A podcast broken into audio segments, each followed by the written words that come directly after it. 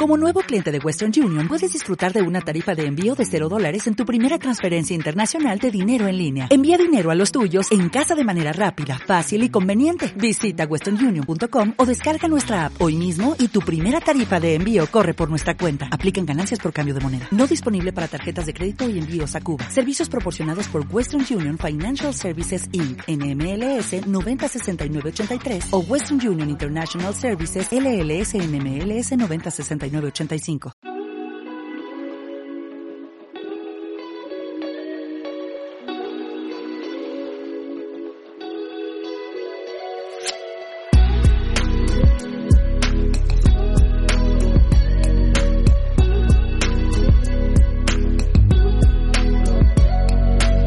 Le quiero mandar un saludo cordial a Priscila Medina, que siempre es un gustazo. Me, a mí me emociona que me digas, Priscila, que qué padre que te invité, o sea, y te lo digo enfrente de todos, lo padre para mí es que estés con, conmigo, con mi auditorio, y que te dé gusto, ¿no? Porque luego así siento que algunos como dicen, híjoles, es como que forzados vienen porque como que les da miedo hablar de, de, este tipo de temas y de los temas que yo manejo, pero qué gustazo tenerte nueva cuenta aquí conmigo en este espacio que hace el esfuerzo por trascender ante tanta basura que hay en las redes sociales en el día de hoy y que el objetivo es que podamos hablar de cosas que le sirvan a la gente. Priscila, eh, gracias por estar conmigo nuevamente.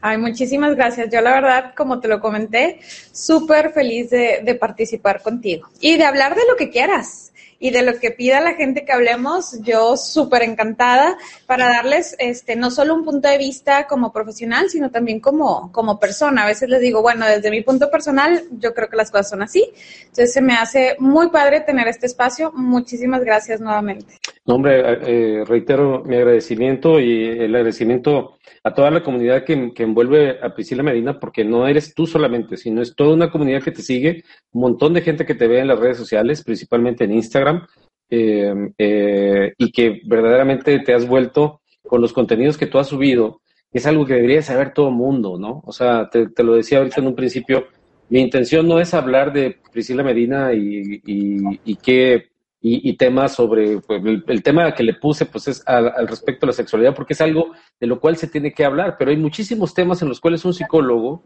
o una psicóloga debe de, de hoy en día estar eh, eh, completamente involucrado.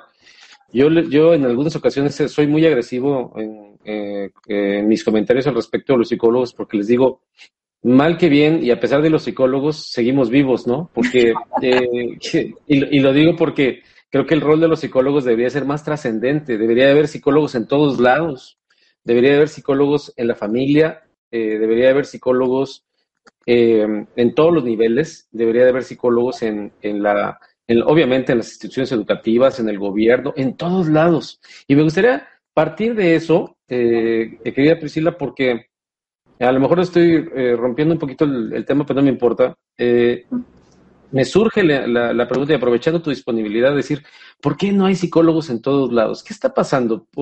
Yo veo que hay una facultad llena de estudiantes de psicología, yo veo que hay un montón de psicólogos por todos lados, en todos lados se tiene que, se, se dice que tiene que haber terapia. ¿Y por qué no la mayoría de las personas no estamos en terapia cuando se supone que debería de ser, como dice Odindo Peirón, eh, eh, leche, huevos y terapia. ¿Por qué no, no, no, no pasa eso en, la, en, lo, en, el común denominador de las personas? Mira, yo creo que es un tema de darle importancia a la salud mental. Y a veces no le damos la importancia a la prevención hasta que tenemos el conflicto, hasta que un familiar de nosotros está pasando por una depresión, por una situación de ansiedad, por duelo, entre otras muchas experiencias que la vida nos puede poner. Entonces, es como decir, es importante que vayas a tu check-up con el médico una vez al año. ¿Cuántas veces lo hacemos? Pero entonces te empieza a doler la cabeza y llevas cinco días con dolor de cabeza y dices, tengo que ir al médico. Ahorita que vivimos esta situación de la pandemia, nos hemos hecho muy responsables en temas de salud física.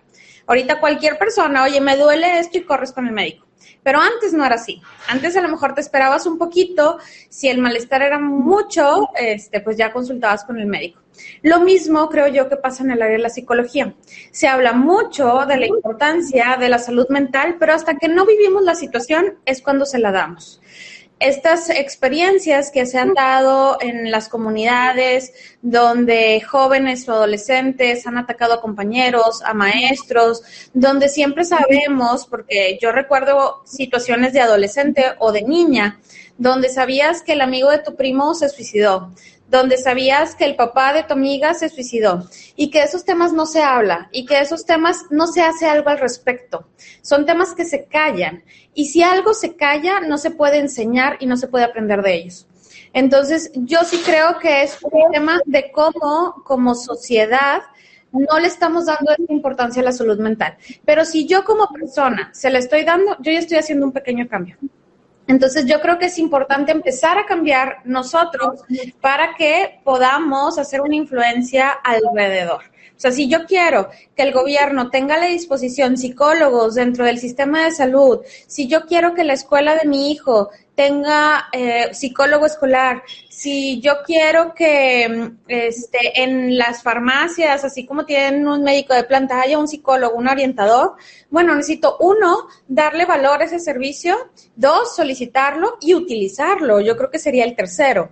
Entonces, es bien importante el concepto que yo tengo. A veces llegan adolescentes conmigo y me dicen, es que yo no estoy loco.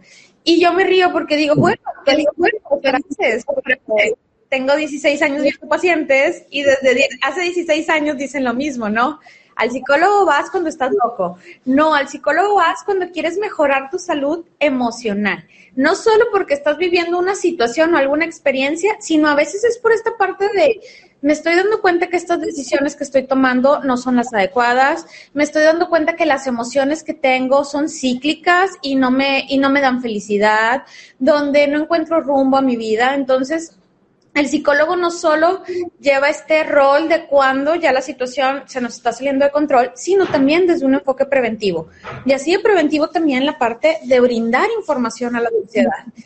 Ahorita que comentabas de mis redes sociales, a mí me parece increíble que hablo de un tema muy sencillo y que llega muchísima respuesta a través del inbox. Y digo, deberíamos de ser más abiertos, porque hay quien, son los menos los que ahí mismo comentan y me ponen, oye, sabes que yo estoy viviendo esta situación. La mayoría todavía ve con vergüenza el hablar de salud mental, el hablar de la salud emocional, el hablar de los procesos que son propios del desarrollo emocional de las personas. Entonces yo creo que desde cómo vemos nosotros al psicólogo es empezar a cambiar el enfoque. O sea, empezamos ya a hacer algo al respecto. Eh, desde cómo vemos nosotros y desde cómo ven las instituciones y desde cómo ven los gobiernos en todos los niveles, porque pareciera que esto lo ven solamente como un nivel eh, eh, macro, a nivel macro gobierno, llamémoslo así, o gobierno, federal, pero creo que es, es algo que cuando se ve en las, en las campañas, ahorita que están tan de moda el tema de las campañas, Em, muchas personas ni lo tocan. Es más, me atrevo a pensar que ni los conocen, no conocen el, este, este punto tan relevante dentro de la vida de, de los seres humanos. Pero bueno, los invitamos a que se queden con nosotros. Ya estamos conectados a través de, de Facebook. Eh, ya vimos que por ahí se han estado conectando, entrando y saliendo algunos usuarios. Si te quieres quedar perfecto, estamos hablando del rol de un psicólogo, de una psicóloga, en algunos temas, hablando de sexología, hablamos de educación, hablamos de varios temas, pero estrictamente enfocado al tema de la educación y estamos con Priscila Medina, una de las psicólogas a las cuales yo tengo eh, la confianza de invitar a, este programa. Esta eh, me parece que es la segunda ocasión que estamos con ella y, espero que me, tome el reto de estar cada cinco semanas, como es la invitación que le hicimos, para crear una temporada completa en la cual podamos hablar de este y de muchos otros temas más en una open class, que ese es el objetivo de que podamos abrir estos temas a la que la gente no le dé pena, porque sí, lo dices con, con, mucha certeza, eh, Priscila a mí me sucede también cuando yo doy mis conferencias en las cuales hablo con la gente, cuando lo hacemos presencialmente o cuando lo hago ahora de manera virtual, no quieren preguntar durante la, durante la conferencia, durante el evento, durante el curso. Se esperan a que termine y ya por inbox, inbox, inbox, inbox. Eso es increíble. Eh, así es, como si, como si los demás no tuviéramos problemas, ¿no? Yo creo que hay solamente dos tipos de personas en este sentido. El que tiene el problema eh, y lo acepta, y lo reconoce, y el que lo tiene, pero que se lo sigue, se lo sigue guardando. Ahora hablaste eh, de un tema de hablaste de un tema, eh, o más bien eh, planteaste una, una situación que se da recurrentemente, eh, no solamente en el tema psicológico, sino en, también yo creo que en la mayoría de las cuestiones en las que se involucra un ser humano, que es la prevención. Cuando hablas de medicina, siempre hablan de medicina preventiva y medicina este, correctiva, por llamarla así. En el mantenimiento de las empresas en este país y en muchos de Latinoamérica, si no es que pudiera decir que alrededor del mundo, el, el mantenimiento de la industria siempre, casi siempre el 90% es correctivo y no preventivo. ¿Por qué? Por el ahorro. ¿Qué onda con el tema del ahorro en la medicina, en, en, el tema de la psicología? Porque mucha gente no quiere al psicólogo porque no lo considera necesario o porque dice, sabes que yo no voy a gastarme lo que me tenga que gastar en el psicólogo. Eh, si lo puedo, chécate ahora con las redes sociales en el YouTube. ¿Qué hago si me siento mal y por eso? O sea, o sea somos parte de las redes sociales también, pero el, ¿qué podrías decir al respecto? ¿Qué, cómo, ¿Por qué tendría que ser mejor un proceso presencial o un proceso puntual, un proceso objetivo, lo pongo aquí en mi guía porque lo eh, hice algunos, algunos este, temas que quería ver contigo, pero la, la, todos los casos, ¿cuándo tomar un caso genérico y cuándo, y cuándo asumir el que tengas que ir a un caso puntual específicamente para ti? Porque dices, eh, mejor me veo un, un tutorial o veo una entrevista de alguien muy calificado a nivel internacional a, ir con Priscila, que aunque está aquí en Monterrey, ¿no? Y que, bueno, pues no, no, no, no, este, no, aunque, aunque sé que no tengo que invertir tanto porque me queda aquí cerquita o porque pues está aquí en corto, eh, prefiero ver, eh, verlo superficialmente. ¿Cómo, cómo, ¿Cómo podríamos hacer que esto para la persona aquí en la, en la, en el, en la, en, digamos, a nivel personal, no a nivel institución, todavía no vamos para allá, tenga la, posibilidad de decir, le preguntaba, a perdón, por me estoy saliendo mucho, voy a editar esto porque estoy haciendo bola solo, pero eh, es que me surgen muchas preguntas al mismo tiempo y me autobombardeo, pero a ver, la semana pasada, por citarte el ejemplo, le decía a Hilda Jiménez que le mandó un saludo que un montón de gente la ha estado viendo en su programa. Le decía, ¿en qué momento una persona sabe que tiene que recurrir a un abogado? ¿En qué momento se vuelve consciente que tiene que recurrir a un abogado? ¿Sí? Y ese dato todavía no lo tenemos. Déjame te lo pregunto a ti. ¿En qué momento una persona cualquiera, a qué edad promedio, alguien dice, tengo que ir al psicólogo? Mira, número uno, ya hay más conciencia. Ya cada vez hay más personas que dicen, ¿sabes qué? Me acabo de divorciar y voy con un psicólogo porque necesito que me ayude. Cada vez hay más conciencia. Uno, de hablarlo y dos, de actuar. Pero también está esta parte de que yo creo que es el mismo caminito que siempre se ha seguido, pero lo cambiamos. ¿A qué me refiero? Vámonos al tiempo antes de que me decías YouTube. ¿Qué hacía la persona que tenía una dificultad? Antes de ir al psicólogo, que todavía había menos cultura, pues iba y le preguntaba a la mamá, a la prima, a la vecina, a la abuelita y seguía esos consejos cuando ya dice, ya no puedo más, entonces ya buscaba un psicólogo o incluso iba con el médico y le decía, ve con un psicólogo. Todavía en esas épocas y en épocas actuales sucede que te mandan con el psicólogo y la gente se molesta. O sea, todavía hay esta parte de, es que ¿por qué me mandan con un psicólogo? Yo creo que ahorita es el mismo caminito que estamos haciendo, pero el tipo de comunicación cambió y tenemos acceso a profesionistas de diferente preparación, con diferente formación, con diferente manera de abordar las temáticas, con diferente personalidad, donde a lo mejor tú te puedes vincular de mejor manera. Entonces, ¿qué hacemos? Ahorita que decías, ¿qué hacer si me siento mal? Pues sí, te metes a YouTube, vas a ver el primer video, ay, no me cayó bien la persona. Y pasas al segundo y, ay, mira, sí, tienes razón, lo voy a intentar exactamente lo que hacían nuestros papás o nuestros abuelos, de haberle preguntado a la abuelita y a seguir el consejo siguen el consejo, oye, ¿sabes qué? No me funcionó. Entonces ya voy y busco otra opción y otra opción hasta que eventualmente llegan con el psicólogo. Y hasta que a lo mejor alguien dice, oye, practiqué yoga y me funcionó de maravilla. O este, me fui a un retiro y lo máximo. O ahora practico mindfulness. Entonces, cualquiera de las estrategias puede servir para una persona. O sea, yo no digo solo el psicólogo te puede ayudar. No. Incluso hay casos que no los ve el psicólogo, que se tiene que hacer un acompañamiento con psiquiatría. Entonces, Cada caso va a ser totalmente distinto y va a haber quien está pasando por un periodo de tristeza de este tamaño y hay quien está pasando por un estado depresivo y es totalmente distinta la concepción. Lo que sí es que ahorita me surge a la mente una frase que alguien me comentó en alguna ocasión que dice, bueno, el que se está cayendo hasta el nopal se agarra. Entonces, muchas veces quien está en crisis, qué padre que está buscando ayuda, aunque a lo mejor en ese momento no sea la adecuada, está haciendo algo para llegar al bienestar, ¿no? Para llegar a esta parte de me quiero sentir bien, este, volver a estar como en mi punto de equilibrio. Todos, así como lo comentabas, necesitamos del psicólogo como canasta básica, como lo dice Odín Dupeirón, y es una de las frases que yo constantemente repito, que, que me gustan mucho de él, porque es una realidad. ¿Y cuántos de nosotros lo hacemos en realidad? Eh, en muchas ocasiones los psicólogos pues tenemos que estar en, terapia con otro psicólogo por la cantidad de casos que manejamos, situaciones, información de, de, las vidas de otras personas que nos cargan emocionalmente. Entonces, llega un momento en el que tienes la suficiente inteligencia emocional y madurez para decir, ¿sabes qué? Ocupo ir con un psicólogo pero es un proceso de cada persona. Hay quien tiene más inteligencia emocional, quien tiene menos inteligencia emocional.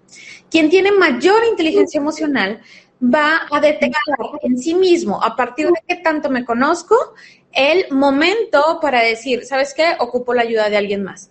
Incluso a veces las personas que nos rodean, nuestros seres queridos, te pueden estar diciendo, oye, ve un psicólogo. Si tus seres queridos te lo están repitiendo constantemente, hazlo algo están viendo en ti que tú no eres capaz de ver. Y estoy segura, y a veces nos da muchísimo miedo, porque bueno, he hablado de este tema con infinidad de amigas, y el día que van al psicólogo me dicen, ay, qué bueno que lo hice, es que siento un alivio, es que me ha ayudado muchísimo, hasta cosas que yo creía que no me iba a ayudar, hasta cosas que yo ni pensé que tenía que trabajar. Entonces, es importante hacerlo, así como el check-up anual, bueno, déjame voy a, con un psicólogo. Y hay psicólogos de diferentes enfoques, también eso es bastante importante. Entonces, este, ¿sabes qué? Voy a ir con un psicólogo porque traigo este tema y lo quiero abordar con alguien. No siempre se requiere un proceso terapéutico completo de meses, no. Este, en mi caso, yo constantemente voy con, con psicóloga y a lo mejor tomo cinco o seis sesiones, ya resuelvo la situación que tenía y en tres, cuatro meses retomo otra nueva situación. Entonces, es importante el que alguien también nos esté ayudando a mantener nuestra salud emocional. Entonces, esa es la tarea más importante del psicólogo. Oye, y, en este, pareciera que en las últimas dos décadas el, el arrastre de la mejora hacia las personas ha influido más hacia el género femenino. Eh, yo no soy mucho de, diferenciar, yo simplemente las diferencias se escriben entre persona y persona, pero pues estadísticamente se ha visto que las personas del género femenino están mucho más interesadas en estar mejor de salud que eh, los hombres. ¿Eso ah, tú lo has notado también en tu, en tu ámbito? Eso es verídico. Este, lo que sucede es que al hombre se le ha enseñado que es fuerte, que puede con todo, que es eh, feo, fuerte y formal, ¿no? Frase típica mexicana. Entonces, el hombre, ¿cuándo puede llorar un hombre? ¿Cuándo puede llorar pues un hombre? Cuando se muere un familiar. No, no, no. Punto. Pues sí. ¿Cuándo? Y a veces solo hasta que muere la mamá, ¿no? Que, fue el caso por ahí de, no voy a decir nombres, pero alguien muy cercano a mí, que nunca vi llorar al tipo. Ah, pero se murió su mamá y se estaba desbaratando el tipo, ¿no? O sea, eso sucede mucho. Y ahí le das permiso, ahí sí puede llorar. ¿Cuándo puede llorar una mujer? Cuando quiera. Se emociona y llora. Y vio una amiga y se emociona y llora. Y se enteró que tal amiga está embarazada y llora. Y se peleó con el novio, el esposo con el hijo adolescente y llora. O sea, la mujer tiene permiso de expresar sus emociones. ¿Cuándo puede abrazar un hombre? Puede abrazar en la carne asada al compadre rapidito, cuando festejan un gol, cuando es el Día del Padre, cuando es el Día de la Madre, cuando es este el fallecimiento de alguien. Ahí es cuando se permite el abrazo entre hombres. De ahí en fuera no es como las mujeres que se les da permiso, ah, llegas y abraces y estás en contacto. Un hombre que está mucho en contacto es señalado socialmente, todavía al día de hoy. ¿Cómo vemos? Vamos a poner una situación. Este, la, una pareja con sus sobrinos, esposo y esposa con sus sobrinos. Ella abraza todo el tiempo a los niños. ¿Cómo lo ve la mamá de los niños? Natural, no pasa nada. Si es el varón el que los abraza constantemente, ¿cómo lo va a ver la mamá y cómo lo va a ver el papá de esos niños?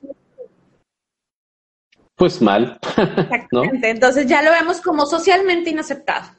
Entonces al hombre se le pone en esa categoría de tienes que reprimir tus emociones, tus, tus sentimientos, tus muestras de afecto y al final lo que no sale se mantiene adentro y eventualmente lo vemos como situaciones problemáticas, lo vivimos en el día a día. Nosotros como personas, todo aquello que no podemos expresar y no podemos dejar salir, pues queda dentro de nosotros y empieza a la larga o al corto tiempo en generar algún tipo de conflicto. Pero todo es esta parte social. Entonces, sí, definitivamente la mujer puede decir, ¿sabes qué? Voy con mi psicóloga o con mi psicólogo y no va a pasar nada. Si un hombre dice, oye, voy con mi psicóloga o con mi psicólogo, van a decir, ¿qué te pasa? Mm. Una vez tuve un paciente y este iba a terapia conmigo, estaba pasando por una situación emocional y él decidió ir a terapia. Su pareja le empieza a decir, seguramente tu psicóloga está muy bonita y por eso vas a terapia. Claro que a mí se me rompió el corazón cuando dice, no, hombre, le enseñé tu foto y ya se le quitaron los celos. Y yo, qué mala onda, Historia real. Entonces, ¿qué pasa? El hombre se le cuestiona porque está haciendo con el psicólogo y hacen hasta cara de sorprendidos. Entonces, es diferente el rol, el deber ser que se le da al hombre y a la mujer. Entonces todavía cargamos con eso. Y así como pedimos igualdad las mujeres, pues también los hombres tienen derecho a la igualdad. Y así como nosotras a nivel emocional tenemos un camino recorrido, nos toca apoyar a los hombres a recorrer ese camino. Y decirles que está bien abrazar a sus hijos, que está bien demostrar y expresar afecto, que está bien pedir ayuda a nivel emocional, que está bien sentir. Y eso lo empezamos desde casa, nosotros como mamás. Nosotros como mamás decirle a nuestro hijo, está bien llorar, está bien que te enojes, pero ¿qué hacemos? No llores, no grites, no es para tanto. Y todavía si es una cultura machista y tenemos hijos varones, bueno, pues pareces niña. Entonces, todo ese tipo de, cuestiones en torno a la crianza que, venimos cargando, también la cargan ellos en su vida adulta. Si queremos que cambien la manera en que funcionamos como sociedad, pues hay que eh, también cambiar la manera en que estamos criando a, las próximas generaciones, ¿no? Muy bien. Oye, y, por supuesto que, hoy todavía pareciera que la sociedad se está volviendo todavía más eh, delicada, ¿no? Ahora con el tema de la libertad de género, ahora con el tema del feminismo, ahora con todas esas situaciones. Y, y, esto se junta todavía con el, la salida y, pareciera que el, desorden en cuanto a las propuestas, en cuanto a las propuestas de, de muchos profesionales o, muchos eh, pseudo profesionales que ofrecen sus servicios para, para, para ayudar a las personas. Llámale, eh, eh, hace rato que, que, hablabas y mencionaste, me parece un tema de, de de ah, se me fue el, se me fue el término, eh, pero bueno, hay varias, varias disciplinas por ahí como la programación neurolingüística, la inteligencia emocional, claro que mencionabas hace un ratito, que pudieran eh, considerarse grandes apartados que deberían de estar dentro del tema de la psicología, pero cuando vas a la, cuando yo veo el plan de estudios de la de psicología hoy en día, no los encuentro. O, por ejemplo, hoy que está tan de moda el tema del coaching, que ahora es coaching hasta para hacer lo que sea, ¿no? Y que yo, yo soy un eh, defensor del coaching ortodoxo, por llamarlo de un modo, el coaching ontológico, que es para mí el único coaching que debería existir, pero ahora ya hay coaching para todo. Entonces, ¿por qué estas, eh, estas nuevas, o ni tan nuevas, porque el coaching tiene siglos, ¿no? Pero, ¿por qué este nuevo orden de, de, de de sanación personal que pudiera estar implícito en un proceso de terapia psicológica no se ha, ah, no se ha ordenado para evitar todas estas divis y diretes que tú sí, que tú no, que y hasta luego a veces, ah, como dices, acompañamiento eh, que de, un profesional que a lo mejor se pudiera ver eh, eh, de entrada más arriba que el psicólogo, ¿no? Como lo es la, la, terapia este, ya a nivel médico, ¿no?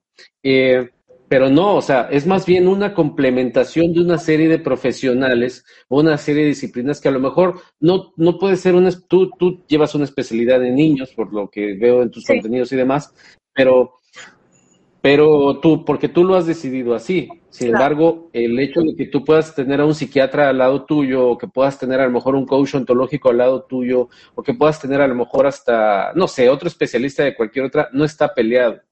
Em, en ocasiones yo les digo, para correr un maratón necesitas tener seis personas detrás de ti para que te lleven acompañando en ese proceso de que cumplas en tiempo y forma un maratón. Una situación emocional propia que, un eh, profesional de psicología debería tomar también debería ser algo parecido. Entonces, ¿cómo ordenar esa parte? ¿Tú cómo lo ves eh, ante tanta variedad que hay? Porque hay desde que, bien lo dices, de que vas y le preguntas a la abuelita, pero cuando ya el hombre es relativamente maduro, de más de 30, que ya está casado y ya tiene hijos y que tiene un trabajo o un negocio, ¿sabes cuántas veces yo escucho de los amigos de esa edad? Pues voy a echarte unas cheves, hombre. ¿Sí? ¿Sabes cuántas veces he escuchado eso? Sí, no hay mejor terapia que unas cheves, ¿no? Entonces, desde de ahí hasta Diego Dreyfus y todos los que por ahí ya están surgiendo como que vete a, vete a Cancún cuatro días y gástate 20 mil pesos en, una, en un proceso de coaching no sé de qué tipo y, que es una mezcla de un montón de cosas. Lo decía apenas Diego Rusarín, que no soy, no es santo de mi devoción porque en muchas cosas me cae gordo, pero en otras cosas sí encaja. Dice, em, el, el, tener una definición de, de verdad y de realidad es algo con lo cual nos podemos llevar aquí años platicando y no vamos a llegar a una sola conclusión. Entonces, ¿por qué no lo podemos ordenar o encajonar en un solo contenedor hoy en día? Y, darle la... Yo, yo estaría de acuerdo en decir, oye, el psicólogo, el psicólogo tendría que ser el, el filtro o el embudo para poder resolver todo ese tipo de situaciones emocionales de las personas. ¿Qué opinas? Mira, a veces la persona no está consciente que tiene una problemática emocional. Entonces, sí creo que las personas que trabajamos con seres humanos, la parte formativa, la parte profesional en la currícula se queda corta. Porque no solo es tema de los psicólogos, sino también el médico. El médico no lleva una formación de cómo decirle a un paciente que tiene una enfermedad terminal, cómo decirle a un paciente que su familiar falleció en un proceso quirúrgico. Entonces, no tienen ese manejo porque hay tanto contenido que se aborda que queda fuera. Lo mismo pasa en psicología, hay tanto que queda fuera. Entonces, yo creo que es más una cuestión de ética. Uno, cuando yo recibo un caso, ¿hasta dónde te puedo apoyar? Si soy la persona indicada o no soy la persona indicada y canalizarlo con el especialista, que sí va a ser. Porque aún así en psicología también hay muchísimos profesionales. Entonces, una de las cosas, y que lo he dicho en varias ocasiones, es que si duda del psicólogo que ve niños, adolescentes, adultos, depresión, ansiedad, pareja, autismo, síndrome de Down, lenguaje, habla, maduración, aprendizaje. ¿A qué hora estudio todo eso? No se puede. O sea, la verdad es que, así como le decías, yo me he enfocado en niños y aún así sigo estudiando. Y termino algo, esto es otra cosa. Desde cosas bien sencillas como diplomados hasta otra maestría, una especialidad. Entonces, es, es hasta dónde yo como profesional reconozco mi labor porque tengo que entender que estoy trabajando con vidas y que mi misión es darle calidad a su vida y que esto puede impactar positivo o negativamente. Entonces yo creo que es una cuestión de ética primero. Entonces sí veo este tema del coaching que se salió de control definitivamente. Que vemos gente que utiliza técnicas de psicología de una manera irresponsable y que no conocemos los antecedentes de la persona, no conocemos este, los resultados de una evaluación, no tenemos una entrevista previa, entonces vemos técnicas como, bueno, mejor no decir nombres porque me van a linchar, este, pero bueno, vemos... Dale, dale, dale, dale, ¿sabes por qué? ¿Sabes por qué hay que darle esto? Porque, porque precisamente por eso se está saliendo de control, porque me linche. hace rato... Porque no hablamos de no, no, no te pueden linchar porque ellos saben que lo están haciendo. O sea, el, hace rato lo veía en, yo veo, yo ya no veo contenido eh, de televisión abierta, veo puras redes sociales y está en un programa ahí que se, que, que yo lo veo para efectos de entender la nueva tendencia. Eh, pero en el cual estaban hablando, me van a matar por lo que estoy diciendo, pero dice, de eso se trata, porque de hecho tienes que, eh, tienes que soltar presión al respecto de eso, porque ahorita con ese tema hay un montón de presión, Priscila. Y, y, no importa, alguien lo tiene que decir. ¿Y quién te puede decir a ti algo, por favor? ¿No? La verdad es que hay mucha mala práctica. Hay quien tomó un curso de eh, constelaciones y entonces vamos a decir. Ah, entonces yo ya constelo este, y pues ven tú y de qué quieres constelar y pues fíjate que me estoy divorciando y paz, abrí una situación bastante importante. Entonces, puedo poner a la persona en crisis. Nosotros debemos así como decimos, oye, voy a ir a consultar que me caí, tengo mucho dolor y voy con un traumatólogo. No vas con un urólogo. Claro, claro. Sí, sí, sí. Congruencia. Tiene que ver congruencia. Exacto. Y si vas con el urólogo, te va a decir, oye, te caíste, esto nada tiene que ver. Tu dolor de tobillo no es algo que yo veo. Ve con un traumatólogo, te puedo guiar con quién puedes ir. Lo mismo sucede en este tema. Entonces yo veo mucha gente de que no, pues fui a, esta parte, no, fui a, a, una canalización energética, que me armonizaran, bla, bla, bla. Entonces, ¿qué pasa? A lo mejor si la persona eh, es susceptible a eso, a lo mejor se va a sentir bien temporalmente. Ok, fue un parchecito y le ayudó. Pero ¿qué tal si esa persona viene arrastrando una situación importante de vida y que ahí se abre y que dejamos a la persona en crisis? En alguna ocasión me tocó que se hace con muy buena intención en un retiro de la iglesia.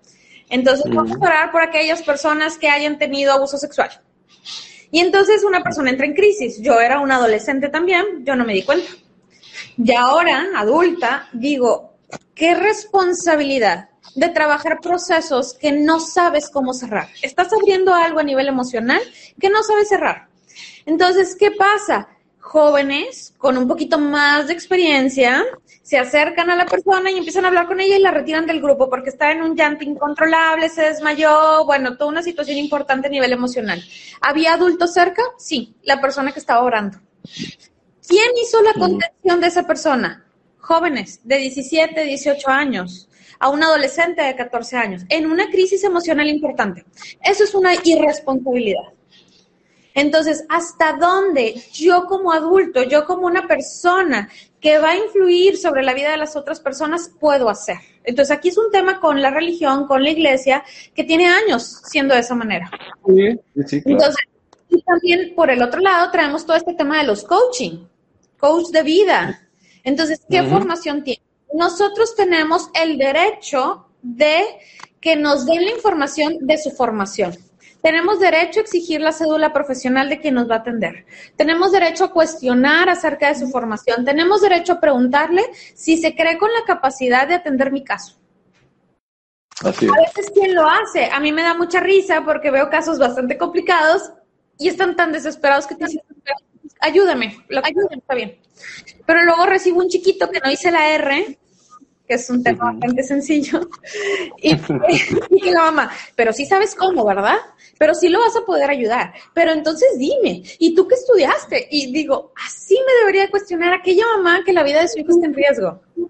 Entonces, porque a veces no nos sentimos por cuestión de, pues es un profesional, ¿cómo lo voy a cuestionar? Pues es que sabe más que yo, es que acudo a ti porque sabes. Entonces juegan dos factores, la ética de la persona con la que yo acudo y deposito mi salud emocional. Y a veces que esta salud emocional pone en riesgo la vida. Y dos, esta barrera que decimos que viene desde nuestra crianza, de nuestra formación, de que al profesionista no le cuestiones. No, al profesionista se le cuestiona. Yo tengo papás que me dicen, perdóname por hacerte tantas preguntas. Le digo, qué padre que me hagan tantas preguntas. Qué padre. Quien ha consultado conmigo sabe que normalmente me atraso en consulta, porque yo resuelvo todas las preguntas que tenga la persona. Todas. Mi intención que es esa, que se vaya tranquilo, o sea, que vaya eh, que se siente de ahí, que está saliendo con una respuesta, con una posibilidad, con una esperanza de que las cosas van a mejorar y hasta dónde. Porque yo también le digo, yo puedo hacer hasta aquí. O sea, a veces llegan casos que la atención se debió haber dado en una etapa más temprana y le digo, mira, yo te puedo apoyar de aquí a aquí. Esto yo no lo puedo hacer. Entonces, ser realistas. y darle la opción al papá de decir, oye, ¿sabes qué? Busca una segunda opinión. Estás en todo tu derecho. Así cuando vas otra vez al médico, vas al área de urgencias y tienen ahí en la pared, tú tienes derecho a, y una de las cosas que dice, tú tienes derecho a una segunda opinión. Eso aplica en todo. Tú llevas tu carro al mecánico y te dicen que es X tema, son los fusibles. No sé si los carros llevan fusibles todavía. sí, sí llevan. Sí, son los fusibles. Tienes todo el derecho de pedir una segunda opinión con otro mecánico. Tienes todo el derecho de hacer tu súper en un lugar y en otro y comparar precios, comparar atención. Entonces, tú como consumidor de cualquier servicio tienes derecho a comparar, tienes derecho a exigir, tienes derecho a decidir lo que más te conviene. Más cuando hablamos de nuestra salud o de la salud de los nuestros. Entonces, eh, me decía, ayer justamente platicando de eso, me decía una persona, es que a veces eh, no conoces otra opción y ahí te quedas. Y le dije, es que yo creo que todos tenemos esta parte adentro que nos habla y nos dice, hasta aquí, busca otra opción y cada quien va a decidir lo que es mejor para sus hijos. Hablando de que una mamá llevaba a su hijo con una psicóloga que no estaba, no sé, una psicóloga de adultos, solo de parejas, y le estaba dando una terapia a un niño, de terapia del lenguaje habla. Entonces digo, no es su enfoque, desconozco la formación de esa psicóloga, pero yo creo que como papás podemos decir esta parte de, voy a tomar la decisión que sea mejor para mi hijo, aunque ella me la hayan súper recomendado, aunque sea amiga de mi hermana, aunque sea, voy a tomar la decisión de lo que es mejor para mí o para, para los míos. Entonces, yo sí creo que, que es este tema de, de ética y, y, de que nosotros también cuestionemos. O sea, yo creo que estamos en una generación y en un cambio donde las personas analizan la información yo hubiera deseado nacer en esta generación que, por ejemplo, que están mis hijos, porque a mí siempre me encantó estudiar. Y mis maestros, aquí no me dejarán mentir cuando me vean los maestros, que me pasó en la otra participación contigo, que, ¿quién, quién fue la maestra que comentaste? Mis maestros, este, comentaban, bueno, esto es una verdad absoluta. Y yo, pero tal autor dice esto, pero en tal libro dice tal cosa, ¿no? ¿Por qué? Porque mi único acceso era a leer ciertos libros, a leer ciertos enfoques, a hacerme fan de ciertos autores. Por eso lo comentábamos al principio, tenemos las, las herramientas a nuestro alcance.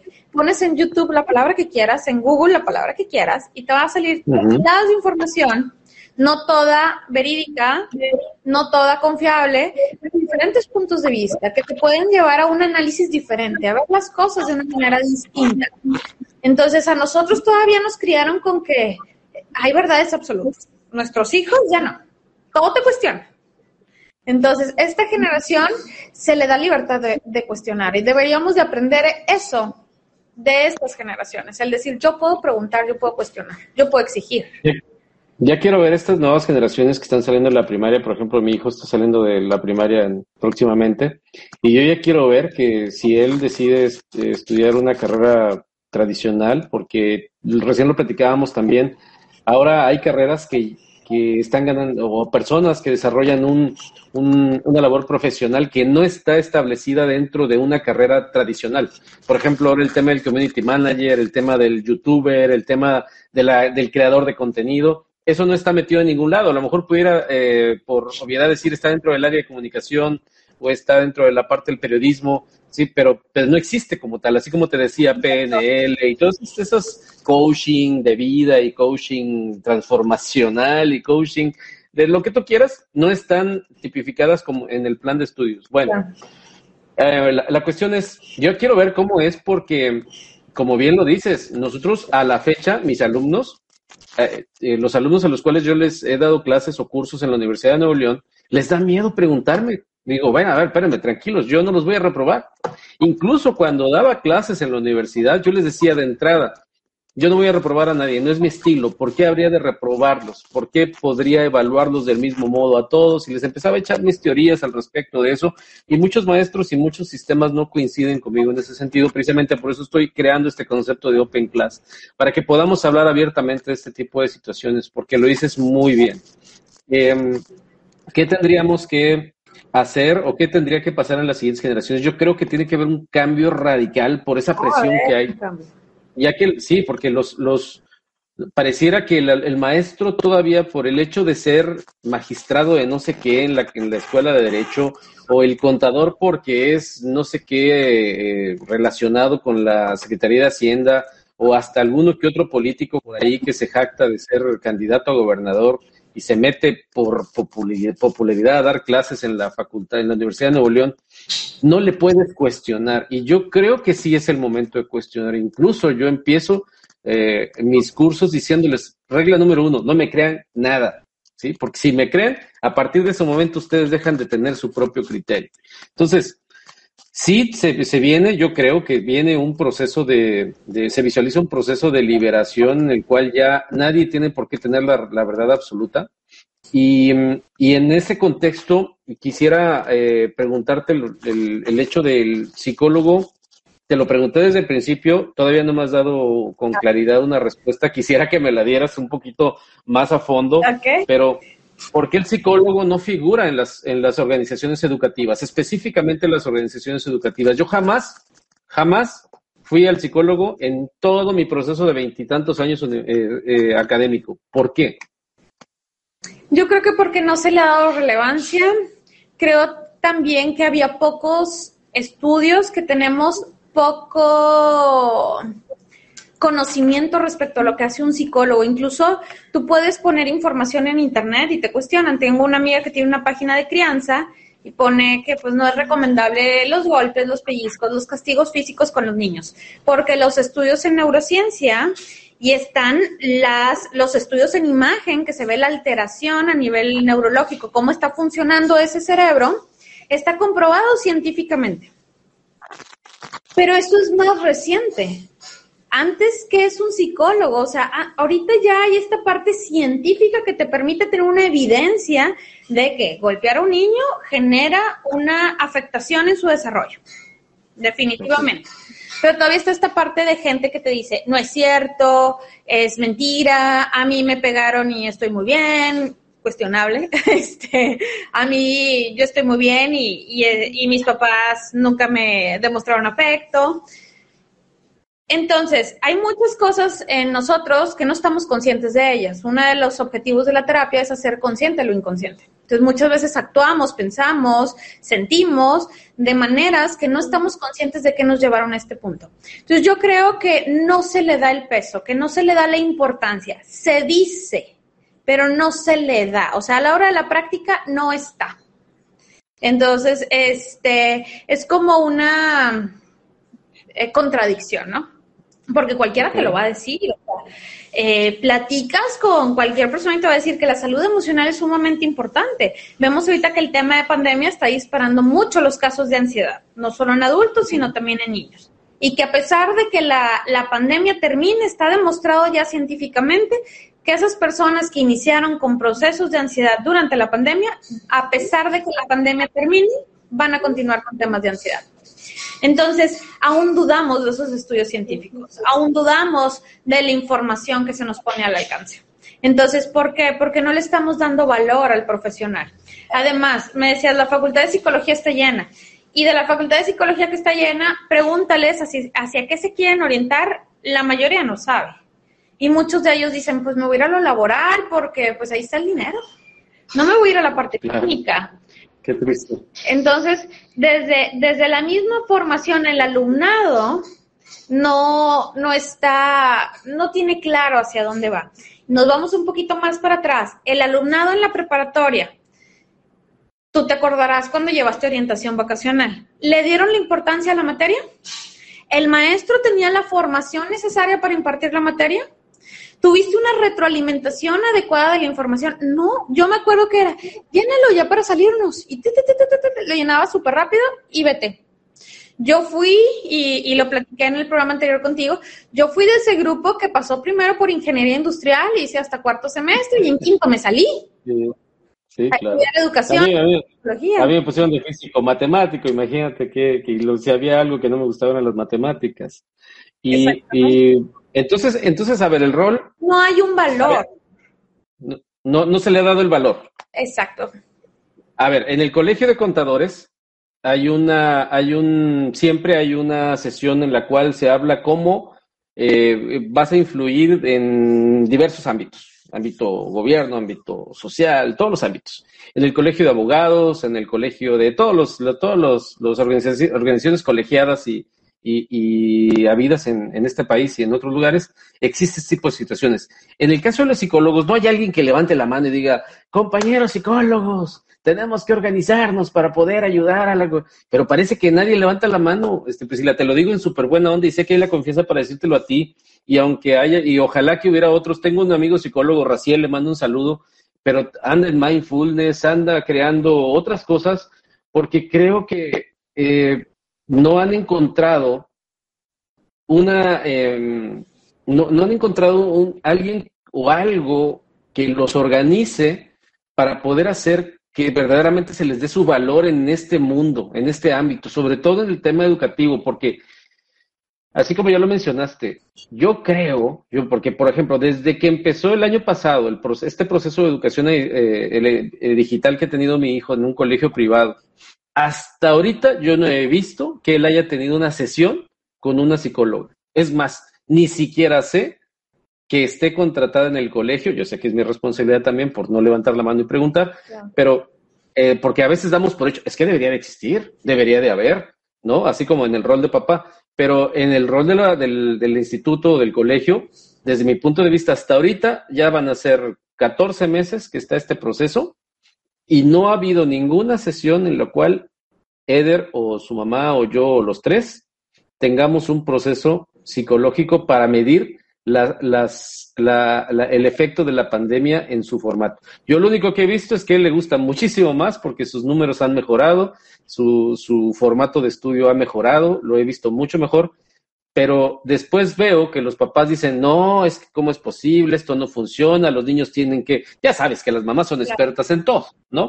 Eh, ¿Para qué quiero una psicóloga si tengo todas las mamás de, de los compañeritos de mi hijo, ¿no? Claro. Entonces, eh, y entonces empiezan a salir una serie de hipótesis y de teorías y de especulaciones al respecto, pero el psicólogo brilla por su ausencia o la psicóloga brilla por su ausencia en una institución educativa. ¿Quién tiene que levantar la mano y decirle a los gobiernos o decirle a los a quien se le tenga que decir que esto sea, o, bueno, dime, ¿sabes qué, Alberto? Es que no se ocupa. Necesitamos solamente ser algunos que estamos aquí afuera. Muchísimos psicólogos anunciarnos en Facebook, anunciarnos y crear nuestro YouTube y con eso es suficiente. No, no, no le muevas porque nos van a dejar nuestra tarifa, ¿no? O sea, dime tú, dime tú cuál sería lo que tendríamos que hacer. Nos faltan psicólogos en el sector público y en el sector privado, definitivamente. Es insuficiente. Pero falta la cultura. Entonces, muchas veces el psicólogo del sector privado dice, bueno, pues es que no tengo pacientes. También es responsabilidad de nosotros mantenernos en constante actualización, estar estudiando todo el tiempo. O sea, es lo que te decía hace rato, la psicología no se termina. O sea, hay tanto por estudiar, por ejemplo, en mi caso, que estoy orientada hacia el área infantil y dentro del área infantil el neurodesarrollo, bueno, pues yo no he parado. O sea, yo tengo 16 años estudiando una cosa y otra. Entonces, yo creo que como sociedad, como comunidad, dentro de una comunidad escolar o de cualquier comunidad, exigimos hasta que algo pasa ya vivimos la situación y entonces ya exigimos qué hizo la escuela o por qué no hizo algo, pero se nos olvida también. Estos casos muy tristes, muy lamentables que hemos vivido aquí en, Nuevo León, que hemos vivido de cerca, que conocimos a alguien que, que estuvo ahí, ¿no? Entonces, en ese momento se exigió, se dijo qué va a hacer el gobierno, se preguntó, se, pero hasta ahí llegó. Se cuestionó. Se cuestionó, pero hasta ahí llegó. Y es triste porque también este, hay como, como dos partes. Mira, yo me acuerdo en mi formación, cuando era niña, estuve en un colegio, en una escuela privada, y llevábamos temas de inteligencia emocional. Me acuerdo que llevábamos un librito y contestabas, y era la clase más aburrida, que se la daban a la maestra que no le interesaba darla. Mm. Eso hasta secundaria. Luego, este, en preparatoria se detiene totalmente y en universidad que se diga. Pero yo sí creo que deberíamos de tener más responsabilidad como instituciones en ese aspecto, como instituciones formadoras. Ok, no lo vas a meter en la formación profesional, pero sí en el acompañamiento de mi alumnado. O sea, yo tengo alumnos de prepa y entonces tengo un psicólogo que está platicando con ellos, que está observando situaciones, que les da una cita, que les da una orientación y que, ok, es muy grande la comunidad, por recursos no se le invierte mucho, pero entonces yo hago consciente a la familia, detecto y canalizo la situación. Mismo caso en universidad. ¿Cuántos chicos por el nivel de estrés que están llevando, por la carga académica, por las dificultades que se viven en el ambiente familiar, desertan? Si hubiera un psicólogo haciendo acompañamiento, diría, oye, eres buen estudiante, ve con tal... Es que, bueno, espérame, perdóname que te interrumpa, pero no, es que, perdona, ahí sí, ahí sí creo que lo estás regando. A ver. Eh, eh, pero en FACPIA sí hay psicólogo, en FACPIA sí hay uno para 25 mil estudiantes. ¿Cómo le hace? Exacto, o sea, porque es que te van a, te van a decir, te van a decir, no, no, no, momento, sí, hay psicólogo, sí hay. Sí, exacto, pero que el presupuesto no dé porque tenemos que darle prioridad a las materias eh, eh, base y a todo eso. O sea, ¿y de qué te sirve que le des prioridad a todo eso? Si algo, yo, y lo, lo dices bien, yo, yo les pregunto a muchos y nunca ha habido respuesta, ¿qué haces con los que desertan? ¿Por qué los dejas ir? ¿Sí? O sea, ¿qué, ¿cómo sabes que esa deserción, cómo sabes que esa deserción es debido a una situación que se dio en tu universidad y que es tu responsabilidad como director de esa facultad o como rector de esa universidad? Y los dejas ir, ¿sí? Y los que se quedan, a veces ni siquiera son tan buenos como los que se fueron, pero dejaste ir a una persona nada más así, que se fuera, no importa, no pasa nada, un costo menos, si una tarifa menos que se va a rellenar con otro que va a entrar, porque sabemos que finalmente ahí van a estar, son 25 mil. Y ahora con el hecho de que, de que ya puedes entrar N alumnos por la, la, el sin límite de lo digital, pues ya tienen 28 mil. Entonces, pero sigue habiendo el vacío. Pero bueno, te preguntaba, ¿quién organiza a los psicólogos aquí en Monterrey o hay, qué asociaciones hay? ¿Quiénes pueden ayudar a eso? ¿No existe? Hay colegios de psicólogos, hay asociaciones, este, pero es voluntario. O sea, tú decides si quieres participar o no. Normalmente, como cualquier organización, hay un presidente, un tesorero, un secretario, lo típico. Eh, presentas tu currículum, te conocen y decides si puedes ser miembro o no puedes ser miembro. Pero aún así es una decisión de un ser humano, de una persona, o sea, no hay una institución que regule como tal. Siempre se ha dicho que se puede, que eh, se hace, pero en, real, en la práctica no sucede. O sea, no hay alguien ni que regule la práctica.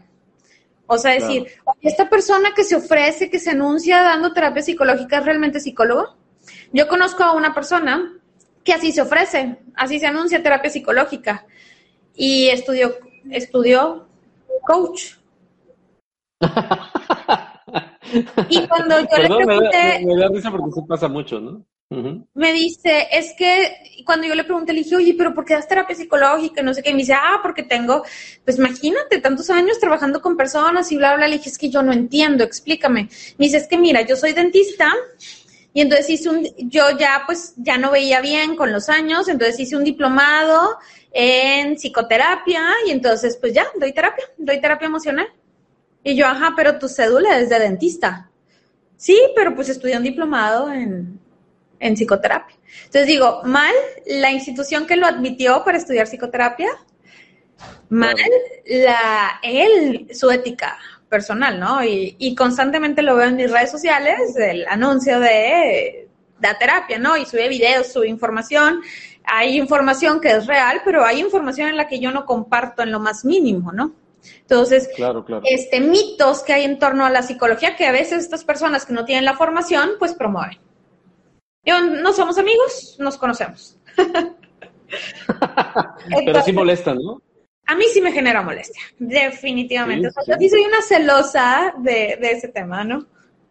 Oye, eh, y pues y, a, lo mejor aprovechando que estamos en campaña, pues te podemos promover como la nueva este, dirigente de los psicólogos en Monterrey, ¿no? no Pero bueno, es, es broma, pero yo creo que sí hace falta una organización así, ¿no, Priscila? Yo creo que sí hace falta, y no solamente en el contexto de los psicólogos.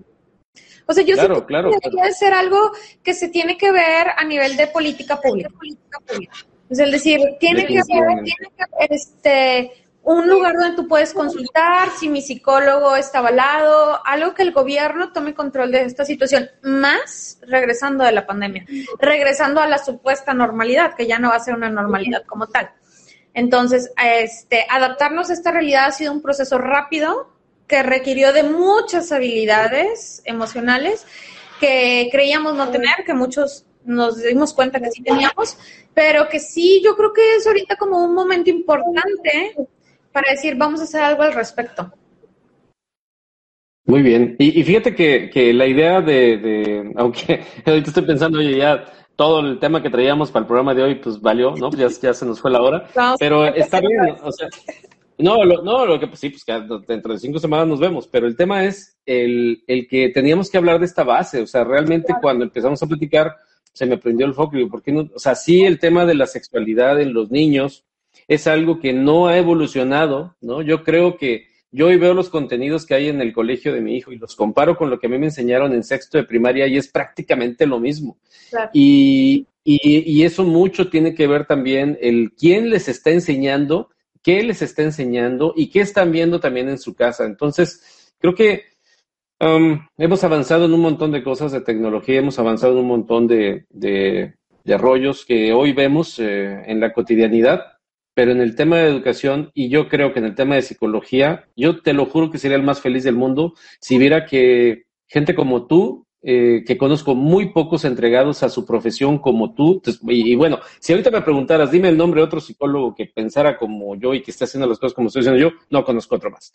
Por eso es que recurro a ti por la confianza, por la, el que siempre estás dispuesta y te lo agradezco muchísimo, el que podamos hablar de esto. Y creo que esto es, eh, es así, es así como la semana pasada hablamos de, del por qué el abogado tendría que estar eh, de la mano de cualquier persona para cualquier situación y en el sistema educativo también, el psicólogo también debería de serlo, ¿no? Em, la educación financiera, que es algo que vamos a platicar la próxima semana con mi amiga Ludi, eh, eh, es algo que deberíamos de llevar de la mano y por qué no se está viendo. Entonces, eso es parte de, de Open Class, es parte de Coaching Global, la nueva escuela, y pues la verdad es que tenemos, eh, tenemos mucho que agradecerte, Priscila, el que hayas estado conmigo hoy. Eh, yo te pedí una hora y la quiero respetar, así que, porque sé que tienes una agenda bastante complicada y más que es lunes, así que me gustaría nada más que llegáramos a una conclusión el día de hoy. ¿Con qué, con qué se puede quedar la gente al respecto del psicólogo y, y con qué, y sobre todo enfocado al ambiente educativo, al sistema educativo? Eh, y, ver la posibilidad de que la próxima semana continuemos con algo más o menos ligado. Pero hoy, la gente, con, ¿qué se tendría que llevar en la mente al terminar este programa al respecto del psicólogo en un ambiente educativo, Priscila? Yo creo que es necesario y que vaya de acuerdo a la cantidad de alumnos, pero que toca, que den de nuestro lado la responsabilidad de decidir por instituciones educativas que tengan acceso a psicólogos o si está en una institución pública, el que se me facilite el tener un acceso a alguno de ellos. Yo sí creo que como sociedad deberíamos de solicitar al gobierno que se haga algo al respecto, a lo mejor alguna reforma, a lo mejor un control, porque no hay control, definitivamente. O sea, y te digo, lo vemos en redes sociales, quien se anuncia da consulta y no pasa nada. El que, por ejemplo, en mi consultorio tú sí puedes ver mi título, está exhibido, está a la vista, eh, todo lo que tiene que ver con mi formación está a la vista en originales para que las personas sepan que estén en un lugar confiable. Este, y también creo que es cambiar nosotros, el decir, si ya estoy sintiendo eh, que no estoy bien, que me siento agobiado con muchos problemas, que no tengo control sobre mis emociones, empezar a nosotros a dar este paso de acudir con un psicólogo el decir, necesito una orientación, necesito una ayuda, verlo como un acompañante, como una herramienta, y no cuando ya la situación es demasiado, ya que está fuera de control. Entonces, sí creo que nos toca exigir un poco más, pero que se queda hasta ahí, se queda hasta la inconformidad cuando sucede una situación y hasta ahí llegó. Entonces, sí deberíamos, y espero que, que la pandemia nos deje esta parte, de tener más conciencia de la salud mental más conciencia de los procesos emocionales que todos los seres humanos vivimos, donde cada vez la sociedad es menos empática por el uso excesivo de las tecnologías. Entonces, este, sí deberíamos como cambiar esta parte de cómo vemos nosotros al psicólogo, para qué me sirve, en qué momentos acudir a él y ser más abiertos y hacerlo. Se dice que estas nuevas generaciones son mucho más buscan más el placer en el equilibrio emocional, en el equilibrio del ser, ¿no? Y que las generaciones como nosotros por acá, pues buscamos más la parte económica.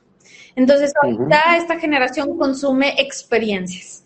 Y dentro de esas experiencias vemos que el yoga ha tomado mucha importancia, que los retiros, y que bueno, ok, podemos nosotros generaciones más arriba a aprender de esta parte de ellos, ¿no? De, de, decir, le dan más importancia, no todos, y también hay esta parte que platicábamos de que pues no siempre la persona a la que me acerco tiene la formación y va a poder apoyarme con la situación que estoy viviendo. Entonces, cambiar la manera en que yo pienso y qué estoy pidiendo yo eh, en los entornos en que me desenvuelvo para que se me dé acceso a un psicólogo.